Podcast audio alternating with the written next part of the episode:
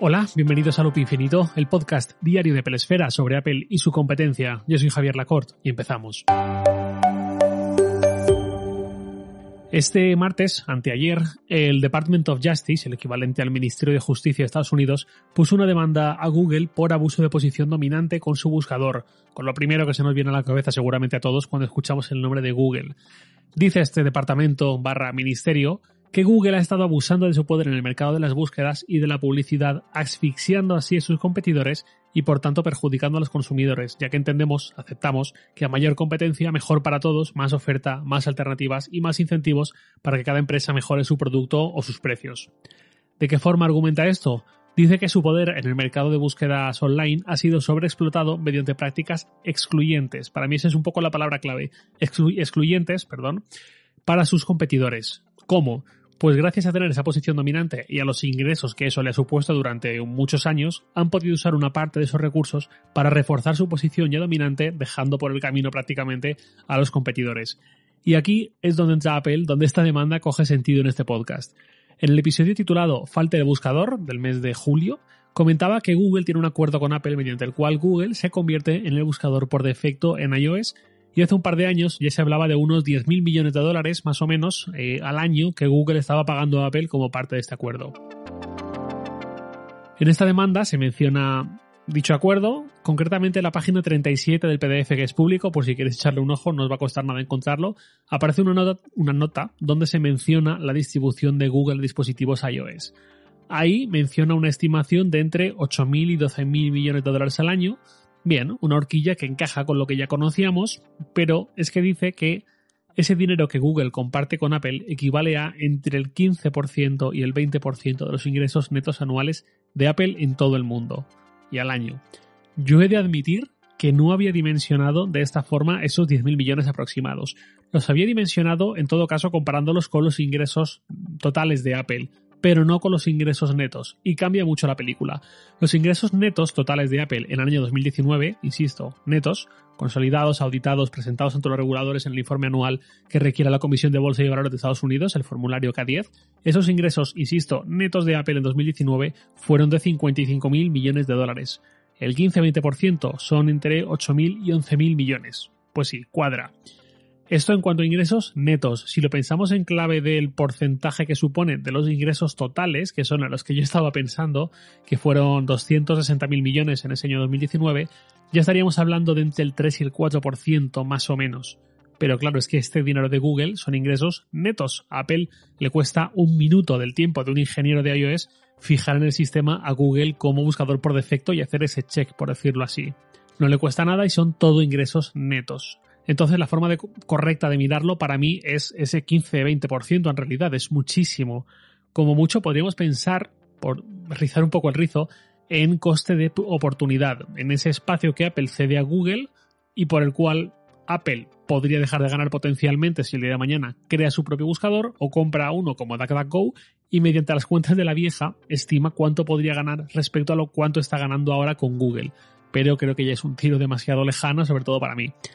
Esto no es un regalo para Apple ni mucho menos por parte de Google, ya que la propia Google ha reconocido que el valor predeterminado de Safari es un canal de ingresos importante. Esta frase última que he dicho es literal y que perder el acuerdo perjudicaría notoriamente los resultados financieros de Google. Y no solo eso, si mañana Apple decide romper este acuerdo, no solo habría una reducción del tráfico que obtiene Google, sino que sería una palanca estupenda para que otro buscador pudiera crecer, ya sea Bing, ya sea Yahoo, ya sea DuckDuckGo. Aunque mucha gente, lógicamente, enseguida dijese, esto lo cambio, pero ya, para que me aparezca Google, porque creo que todos estaremos de acuerdo en que al margen de su posición dominante, nadie ni se acerca a lo bien que funciona Google, a lo satisfactorio que es eh, usar su buscador, y no solamente su buscador, también mapas en general y muchos otros servicios, y por tanto, por supuesto que mucha gente buscaría Google, valga el doble sentido, para poder buscar con Google. Pero eso no quita que ese cambio de opción por defecto también sea una palanca para que otro pueda coger el testigo y crecer de una forma importante respecto a cómo está ahora. Y de hecho, esta ausencia virtual o esta cierta ausencia de competidores, según quienes ponen la demanda, también propicia que los servicios de Google puedan haber empeorado al no tener una presión competitiva que le haga, pues lo que decía al principio, mejorar sus productos o mejorar sus precios. Recordemos que Firefox, por ejemplo, también incluye a Google como buscador por defecto, ya que Mozilla basa una buena parte de sus ingresos en este acuerdo. Esta empresa y Apple de hecho se parecen bastante en la medida en que tienen una posición muy fuerte pro privacidad en su discurso, pero luego ganan un buen dinero gracias a poner a Google como buscador por defecto, que es fenomenal y nadie es tan bueno como él, pero lo es a costa de una segmentación agresiva con esa privacidad de sus usuarios. Estos planteamientos de esta demanda vienen a decir así a grosso modo, leyendo entre líneas y más allá de este caso concreto, que al regulador de Estados Unidos no le gusta eso de ir firmando acuerdos aquí y allá con otras empresas para asegurar y reforzar esa posición dominante, lo cual me hace pensar que Facebook debería echarse a temblar porque esto es exactamente lo que ha hecho durante los últimos 10 años. Comprar Instagram, comprar Oculus, comprar WhatsApp y comprar muchísimas otras empresas en esas mismas líneas, Grokstyle, Dreambeat, Source3, CrowdAngle, etcétera, etcétera. Por supuesto, todas las empresas grandes compran otras empresas más pequeñas, pero no es lo mismo expandir el negocio y abrir nuevas líneas, que esto lo han hecho mucho, por ejemplo, Microsoft o Apple, con GitHub, con LinkedIn, con Texture, con Shazam, no es lo mismo que ir haciéndose con cualquiera que sea o parezca que va a ser un competidor. Lo de Instagram lo puedo entender porque fue en 2012 y tal, y estaba en otro estado, en otra fase, pero no puedo entender cómo nadie arqueó las cejas cuando ya en 2014 Facebook compró WhatsApp. Y con nadie me refiero a los reguladores, tanto de Estados Unidos como de Europa. Viendo esta demanda a Google, que no había otra tan fuerte, tan decisiva desde la de Microsoft de los años 90, insisto, puede servir como toque de atención a la industria, especialmente a Facebook, en estas dinámicas de neutralizar a la competencia comprándola. Sobre todo en un país como Estados Unidos, tan acostumbrado que a las empresas se les deje hacer y se interviene en lo justo, contrariamente a la Unión Europea, que sobre todo desde que está Vestager como comisaria de competencia, se han intensificado mucho las regulaciones e incluso las sanciones.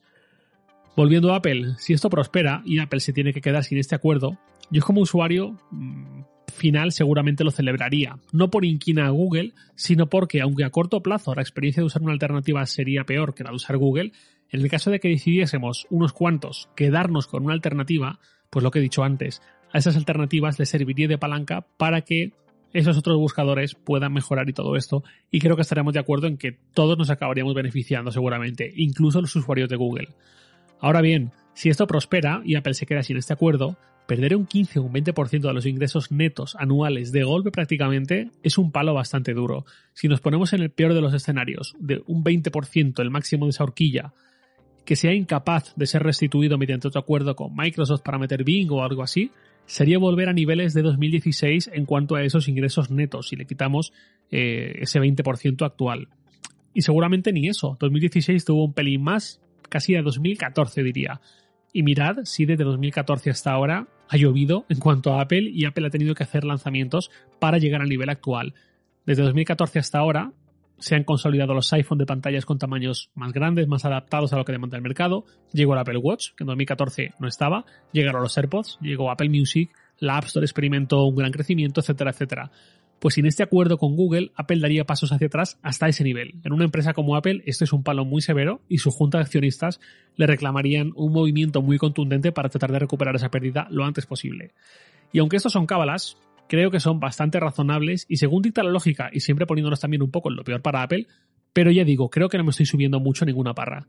Apple, que va a encadenar cuatro modelos de iPhone de gama alta manteniendo estables los precios, que incluso bajó el año pasado el precio del inferior entre comillas, el 11 respecto al 10R, que ahora paquetiza Apple One, pues qué queréis que os diga, yo me huelo una subida de precios en unas cuantas líneas de negocio para Apple. Y me huelo a Apple redoblando esfuerzos en servicios, que la mayoría, sobre todo los que no tienen derechos de terceros que pagar en forma de royalties, como Apple Music, son muy fácilmente escalables y prácticamente la única barrera a salvar es la idiomática que bueno, desde la barrera creo que es más sencillo que vender hardware en un montón de países distintos, donde además del idioma, equipos locales, equipos regionales, negociaciones con retailers, etcétera, etcétera, está la propia distribución en tantos países y demás, que es un gran, gran desafío. De todas formas, hay que ver si esta demanda prospera y hasta qué punto. El núcleo de esta demanda me parece razonable, pero hay que ver qué argumenta Google para defenderse. Hay unas cuantas voces que han señalado un poco esto mismo, han señalado que hay mucha razón para dar este paso que propone este Ministerio de Justicia de Estados Unidos. Weinberg de DuckDuckGo, que naturalmente está muy interesada en que esto prospere, dijo que espera ver en esto el principio del fin del negocio del rastreo, que me parece una frase bastante interesante y bastante tener en cuenta.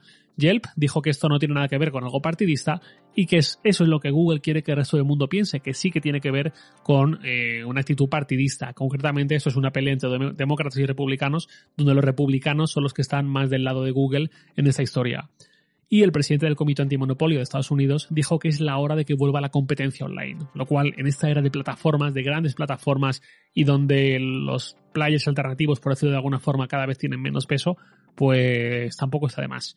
Pues bueno, a ver en qué queda todo esto, pero puede significar muchas cosas incluso para nosotros los usuarios de Apple. Desde dejar de ver a Google como la opción por defecto, ya sea en detrimento de otro, o ya sea con un listado inicial en el cual elegir un buscador de forma activa, sin que venga dado por Apple, por orden alfabético, por ejemplo, como pasó con Microsoft y sus navegadores, en el momento en que configuremos un iPhone por primera vez, hasta esa hipotética subida de precios para compensar el dinero que se ha dejado de ganar.